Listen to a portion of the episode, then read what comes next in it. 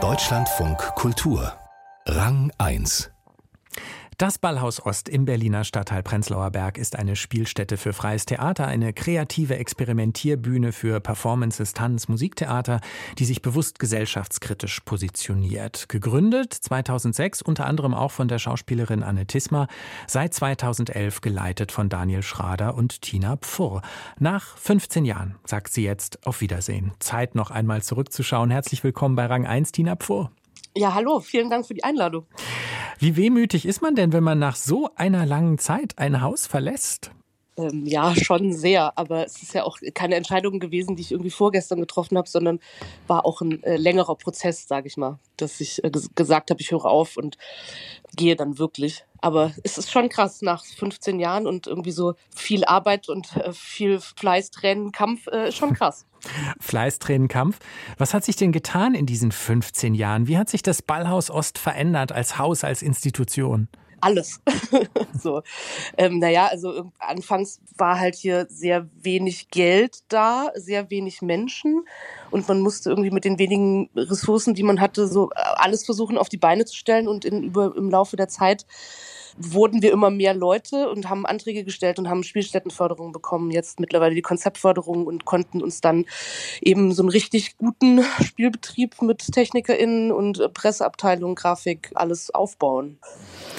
Und die künstlerischen Arbeiten, gab es da auch Tendenzen, dass man gemerkt hat, da sind jetzt bestimmte Themen, die sich immer mehr in den Mittelpunkt gespielt haben, bestimmte Gruppen vielleicht, bestimmte Arten der künstlerischen Auseinandersetzung, die immer mehr geworden sind oder vielleicht auch immer weniger?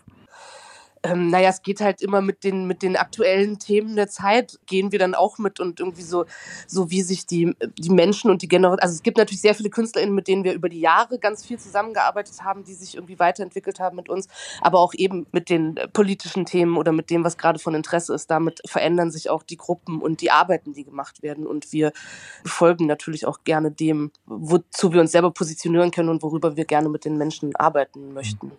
Gibt es ein Projekt vielleicht, an das Sie sich besonders gerne erinnern, wo Sie sagen, das war wirklich ein Höhepunkt? Da weiß ich tatsächlich auch gar nicht, wo ich anfangen soll, glaube ich, weil irgendwie ist erstens irgendwie so alles immer ein Höhepunkt weil es ja irgendwie alles doch immer sehr besondere Arbeiten sind und wir ja auch so wahnsinnig viel machen und so wahnsinnig viele mit NachwuchskünstlerInnen arbeiten und die ähm, irgendwie sehr alle unser Haus so sehr gut nutzen. Aber die großen Höhepunkte sind natürlich, wir haben ja mehrere Produktionen gemacht, die so im ganzen Haus gespielt haben, wie zum Beispiel 2013 Schwawama, wo wir zwei Wochen, also da habe ich auch mitgespielt, im Ballhaus gewohnt haben und dort einen Bienenstaat aufgebaut haben oder als wir 2016 das Hotel Berlin aufgemacht haben hier als Immobilien Immobilienexperiment, wo gerade die Zeit kritisch war, was mit den äh, künstlerischen, mit den Kulturgeldern ist und Immobilien und wir eben hier auch für zwei Wochen das Haus äh, an Zuschauende auch vermietet haben, die sich ein Zimmer hier nehmen konnten.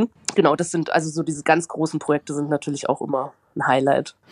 Für sie wurde am Ballhaus Ost eine große Abschiedsparty veranstaltet unter dem großartigen Titel Tinale.